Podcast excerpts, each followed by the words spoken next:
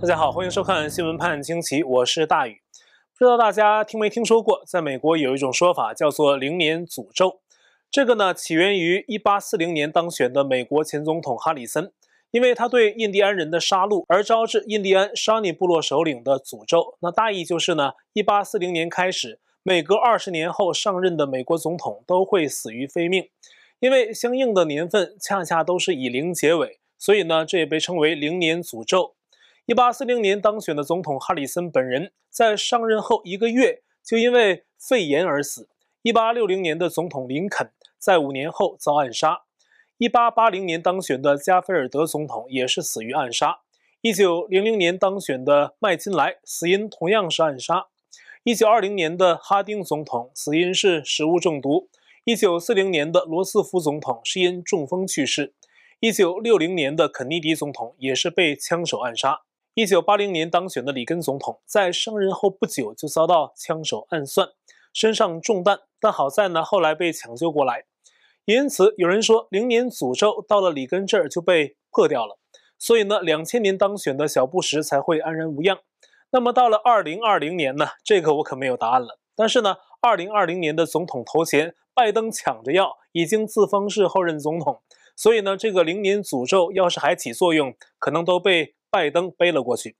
问题是，美国不只有零年诅咒，还有庚子魔咒。从美国建国至今，算今年呢，已经经历了四个庚子年。前三个庚子年上任的总统都死于非命。二零二零年是第四个庚子年。大陆有一位民间的算卦先生叫马仙，他在自己 YouTube 的影片里就说，拜登单方面宣布自己是后任总统，再加上已经有一些国家给他送来贺电。等于是拜登主动并正式的接下了庚子魔咒，而川普呢，则可以因此躲过此劫。马先说，拜登顶上魔咒之后啊，在从十一月初开始的七十天里，至少有六个子日对拜登都不吉利，而且可能呢存在更大危机，比如接下来的十一月二十九号就是一个子日，对抢到庚子魔咒的拜登来说呀，都不是好日子。还有一位叫太原的命理师说，拜登在庚子流年目前取得表面上的临时胜利，但只是回光返照。公历十二月开始啊，进入戊子月，那将是美国大选翻转的关键时刻。在大选之前，也有大陆的一位民间卦人预测美国大选，他说，拜登会得到财团四十九国的扶持，用不光彩的手段促使川普选票流失，处于落后地位。那么七月末，拜登宣布当选，亥月则会被川普发起异议推翻结果，拜登会正式下台，甚至入狱。亥月是农历十月，对应到公历刚好是十月十五号开始，一直到十二月十四号结束。这是民间挂人的说法，实际的时间会不会有一些变动啊？这个我们不得而知。但是呢，这个时间段刚好是川普打法律战的关键时间，而且十二月十四号也正好是各州选举人团投票去确认。总统人选的一天，当然我们也不能闲着啊！既然上天都定好了，我们就吃喝等着就行了吗？可能支持川普的朋友们呢，可能还得行动啊！可以尽量的多为川普发声、祝福、祈祷。那么，川普的法律战不容易，要面临许许多多的压力。帮助川普打法律战的大律师林伍德十月十八号早上发推文说，他最近几天呢，已经收到了多封亵渎性的电子邮件，侮辱甚至是死亡威胁。他公开质问发出这些威胁的人，说：“难道是我的什么话让某个群体的人感到不安吗？”林伍德律师讲的话往往非常有力、有正义感，而且一针见血。比如他在加入川普法律团队的时候呢，曾说过：“美国正面临一场宪政危机，如果弄不清楚十月三号深夜发生了什么，那么这片压在美国天上的乌云会越来越黑，变成一场暴风雨。美国人呢也将因此失去自由。现在必须反击。”他也说过，现在的大选舞弊是某些势力二十年前就周密策划好的，想要推翻我们的政府。主流媒体采用惯用套路，向美国人撒谎，在川普总统接近碾压性大胜的时候啊，把川普的胜利说成是谎言，将拜登的作弊说成是胜利。林伍德警告说，这些人要拿走你们的权利，废除你们的宪法，不要让他们得逞，也不要让川普总统孤军奋战。他并预警拜登最后会锒铛入狱。林伍德目前正全力帮助川普打法律战，比如在乔治亚州，他已经向法院申请紧急禁令，要求禁止乔治亚确认选举结果。这是因为原定十一月十八号午夜结束的手工重新计票，在乔治亚州提前完成，但是呢，几乎是走过场，并没有实质的进展。只不过是在弗洛伊德县、费耶特县还有沃尔顿县分别还原出了一张储存选票的数据卡，里面拥有没有被计入总数的选票。三张数据卡内的总票数啊超过五千张，其中投给川普的有三千多张。但是呢，从公开数据看，川普与拜登在该州差距过万张选票，补上这些新发现的选票也不能帮助川普翻盘。而在乔治亚州更多的地区，并没有认真点算，只是上报了原有的统计数字了事。川普在十月十六号就发推文，指责乔治亚州的重新计票什么也不是，是假的。他们不允许点票人员核对签名去验证选票，这就意味着假票没办法被甄别，让重新计票失去意义。乔治亚州原定十一月二十号，也就是本周五确认本次大选的赢家。十月十八号，川普团队敦促乔治亚州重新计票必须验证选票的签名合法有效，在准确的重新计票和验证结果之前，乔治亚州不可以确认大选结果。林伍德律师也在当天发推文说：“乔治亚州就是个腐败窝。”十月三号的选举投票和后来的重新计票全是骗人的，法院必须干预，制止这种欺诈行为。十月十三号，林伍德已经把该州的州务卿拉芬斯伯格告上了亚特兰大联邦法院。另一位川普律师鲍威尔透露，乔治亚州采用了颇具争议的 Dominion 投票系统，其州长坎普还有州务卿拉芬斯伯格家族随后收到了 Dominion 的一点零六亿美元回扣，这是大选弊案，又连着受贿丑闻。同时，Dominion 的内幕正在不断被揭露。我们前两天呢已经介绍了很多，让我们再说明白一点。Dominion 使用了 Smartmatic 的投票系统，而 Smartmatic 是委内瑞拉社会主义独裁者查韦兹还有马杜罗大选舞弊的利器。他们靠着 Smartmatic 不断连任，畅通无阻。而川普律师鲍维尔女士指控，Smartmatic 不仅有委内瑞拉政权的注资，还有相当可观的来自中共的投资。也就是说，Smartmatic 具有中资背景，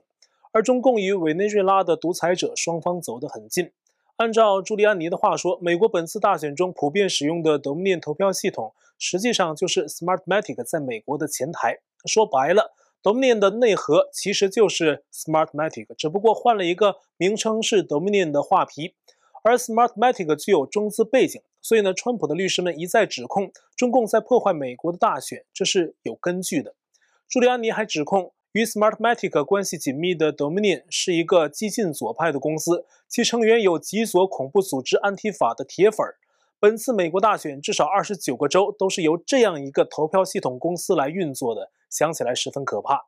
而 Dominion 自己则发出了所谓的辟谣声明，他辟谣写得很全啊，把所有相关指控全都否定了，说什么佩洛西家族、参院元老级的民主党议员范士丹家族、克林顿的全球倡议计划。Smartmatic、Sido 还有委内瑞拉等都跟公司没有关系，真是此地无银三百两。他辟谣声明里有的人他不说我都不知道，反而激起我的兴趣，想了解更多。但是呢，Dominion 并没有明确否认他曾在2014年向克林顿全球倡议计划捐款，也没有否认佩洛西的一名前雇员曾经被 Dominion 聘为说客。以上这两点至少可以证明 Dominion 公司跟这些民主党人有较为亲密的互动，而不是共和党。农民投票系统被广泛质疑参与篡改本次大选的选票，使结果有利于拜登。事件涉及多个州，其中呢也包括威斯康辛州。而在电子系统篡改选票，也只是左派作弊的多种手段之一。十月十八号，威斯康辛州的七十二个县都提交了选举结果的报告，显示拜登以总计两万零六百零八票领先川普。川普团队目前有权在威斯康辛州提出重新计票，但是呢，重新计票是要花钱的。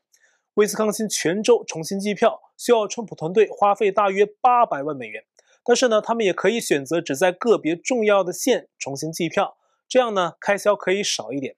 我是觉得呀，这多少有点不公平。拜登作弊，川普团队要公平还得自己花钱。在真相大白之前，那川普团队先垫上了；在真相大白之后，我倒是觉得这钱有必要让拜登阵营偿还。当然了，对川普来说，采取行动后获得胜利的好消息还是第一位的。目前，川普团队是发出声明说，他们会在威斯康辛州的密尔沃基还有戴恩两个县申请重新计票，开销是三百万美元。此外呢，川普律师团还表示，他们会保留所有法律选项，针对其他选票欺诈问题，并且指出啊，除非所有美国人都相信威斯康辛州和全美各地选举结果是公平的。不然呢，他们不会停止诉讼。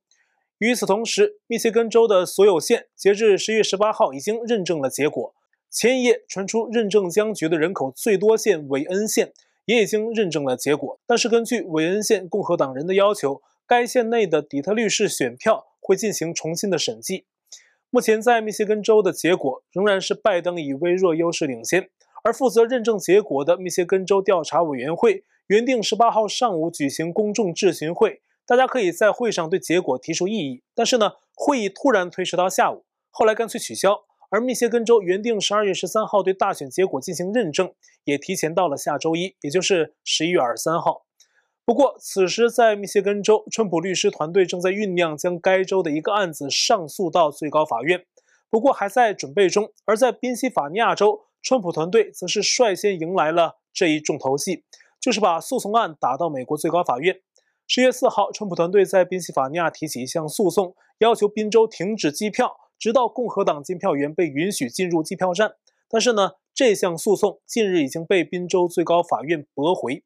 川普律师朱利安尼说：“宾州这一项诉讼案的失败在意料之中。民主党把持的法庭驳回某些案件，正是川普团队借机将案子推进最高法院的好机会。他们也希望把这个案子打进最高法院。进入美国最高法院呢，也意味着川普团队的法律战到了重头戏的阶段。宾州的计票工作已经结束，川普团队将这件案子打入最高法院，其意义已经不在于共和党要不要进入监票本身。”而是宾州的大选，因为川普团队所指控的违规行为受到了不可挽回的伤害。川普方面是希望最高法院可以颁布禁止宾州认证大选结果之类的命令，而现在最高法院保守派占多数，将有利于川普的诉讼案。这样看来呢，川普的法律战真的最终要到美国最高法院做一了结。而无论如何，拜登是无法得到全部美国人的民心。美国最大的民兵组织守势者吸纳了数万名曾经是军人或执法者的美国人，属于保守派武装组织。上周六也参加了 DC 的支持川普大游行。他们十一月十四号告诉媒体说，他们不会承认这次选举。美国有大约一半的人都不会承认拜登是合法的，这意味着拜登说的一切都会被视为没有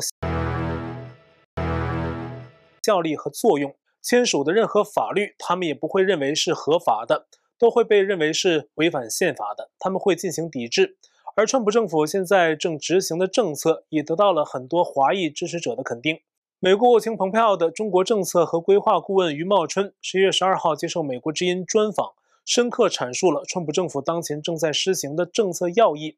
余茂春说，美国历届政府都有既定方针政策，而川普政府是几十年来最鲜明的，所以叫它川普主义是完全可以的。而这个川普主义包含几个方面，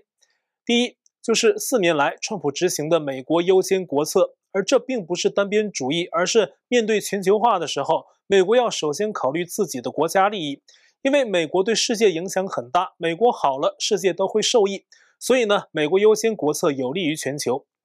第二，余茂春说是原则性的现实主义，简单说呢，就是坚持原则。这里有几个层面啊，一个呢是美国制定政策时不要忘记根本原则，包括人权和自由；另一个是坚持根本原则，不要受特殊利益集团的垄断，无私才无畏。蓬佩奥在对外关系中实行非常大胆的对华政策，正是因为他不受特殊利益集团的操纵。还有其他问题都会坚持最根本的原则，例如北约继续存在的理由是什么？还有朝鲜问题难解的最根本是什么？找到了这个根本原则问题，川普政府就抛弃了中共参与的六方会谈，直接与朝鲜谈判，大大减少了中共的干预。第三，川普政府非常重视信誉。余茂春说，本届政府是一个说到做到的政府，也是川普政府最大的特点之一。原是他想恢复美国的全球信誉，而往届总统多是说一套做一套。以上是余茂春谈的川普主义三大方面。一是美国优先，二是坚持和追寻根本原则以及根源问题，三是说到做到，言而有信。接着，余茂春还强调了对华政策在川普政府的施政中占据头号位置，因为以前历届美国政府都只是把中共当一张纸牌，例如对抗苏联、越战以及朝鲜核问题等，都只是把中共当配角。但是呢，川普政府扭转过来了，把中共当成了要打击的主要对象。并且抛弃了历届政府对中共的幻想，抛弃了以接触为中心的对华政策。他说呀，尼克松总统以来的对华政策强调求同存异，但余茂春说这实际上是一种自我毁灭的概念。我们大家都明白，中共跟美国及世界的普世价值是水火不容的。余茂春继续讲，川普政府还划清了中共和中国人民的关系，阐明了中共不等于中国的概念。他还透露了一个细节啊。中共病毒疫情让美国总结了一个惨痛的教训，就是被中共不诚实的声明所误导了。因此呢，川普政府不会跟中共进行什么闭门交谈，或者通过中间人做幕后的秘密沟通，这是中共所喜欢的。但现在川普政府都不做了，中共要想谈，就必须是坦诚和公开的跟美国去谈。那么，川普政府执行这些政策的目的是什么呢？最终目标就是反对威权和专制，保护民主自由在全世界继续存在。而中共想控制的可不只是中国人民，而是全世界。余茂春在受访的最后部分说：“如果川普政府再有四年的话，当然更好。”那说到这儿啊，我就想到一点：即便川普的对手不是拜登，而是当前美国政坛其他人相对比较好的人选，我都觉得选民投票给川普也是明智的选择。因为当今像川普这样的总统很难再找到第二个人，更何况川普现在面对的对手是拜登这样一个人。十一月十七号，川普白宫还发出一份七十页的非保密文件，名字是《中国挑战要素》，当中列出了美国应对中共的十大任务，包括促进宪政和公民社会，维持世界上最强大的军事力量，加强基于规则的国际秩序，加强联盟，并建立新的国际组织，以促进民主和人权，向美国人民介绍中共的渗透，培养新一代了解与中共开展大国竞争的公务员，改革美国的教育体系。帮助学生了解复杂信息时代的公民责任，倡导言行一致的自由原则等等。在美国积极行动的同时，美国的两个盟友澳洲和日本双方近日呢也签署了相互准入协定，建立了日澳的准同盟关系，以应对中共军事行动对区域安全的威胁。与此同时呢，中国大陆那边呢一直传说着一个消息，就是啊，中共前党魁江泽民死了。在今年五中全会之前就有消息传出，但是呢，至今都没有证实。不过呢，十月十四号，习近平在江苏省考察时的发言稿里出现了“一江清水惠泽人民”的话，外界认为是主管宣传和意识形态的江派背景的王沪宁故意插进习近平讲稿里的话，而后呢还被各大官媒转载，那么标题呢也都写着“一江清水惠泽人民”，而这个话里分明含着“江泽民”三个字。了解这个江泽民的人都知道，他叫江载民还差不多，是历史的罪人，同时呢也是习近平的政敌。但是为什么习近平的讲稿里会出现含沙射影的一江清水惠泽人民的字句呢？有人猜测，可能是换一种方式传递了江泽民已死的讯息。但是如我们刚刚讲的，江泽民死讯尚未证实，而中共的暗箱政治呢，永远都在给外界放烟雾弹。而在香港则不同，中共几乎是完全把面具撕了下来。十月十八号，香港民主派立法会议员朱凯迪、陈志全、许志峰被香港警察的国家安全处人员上门逮捕，因为他们在今年香港立法会审议国歌法的时候，在现场泼洒臭水抗议。这是继上周 DQ 了四名香港民主派议员之后，香港发生的另一起恶性事件。那么话说回来，这一刻，香港和更多热爱自由的人。比任何时候都需要一个对中共强硬的美国。美国本次大选结果也更加具有世界性的意义。好，欢迎大家加入我的 Telegram 电报群组，地址是 t.me 斜线 xwpajq 下划线 us。我还开了 Parler 账号啊，账号与我的推特一样是 @xwpajq。最重要的，欢迎您订阅我们的 YouTube 频道，并且点击小铃铛获得节目发布通知。如果您想看更多节目，也欢迎您加入我们的会员。那这期节目呢，就到这里，感谢您的收看，我们下期再会。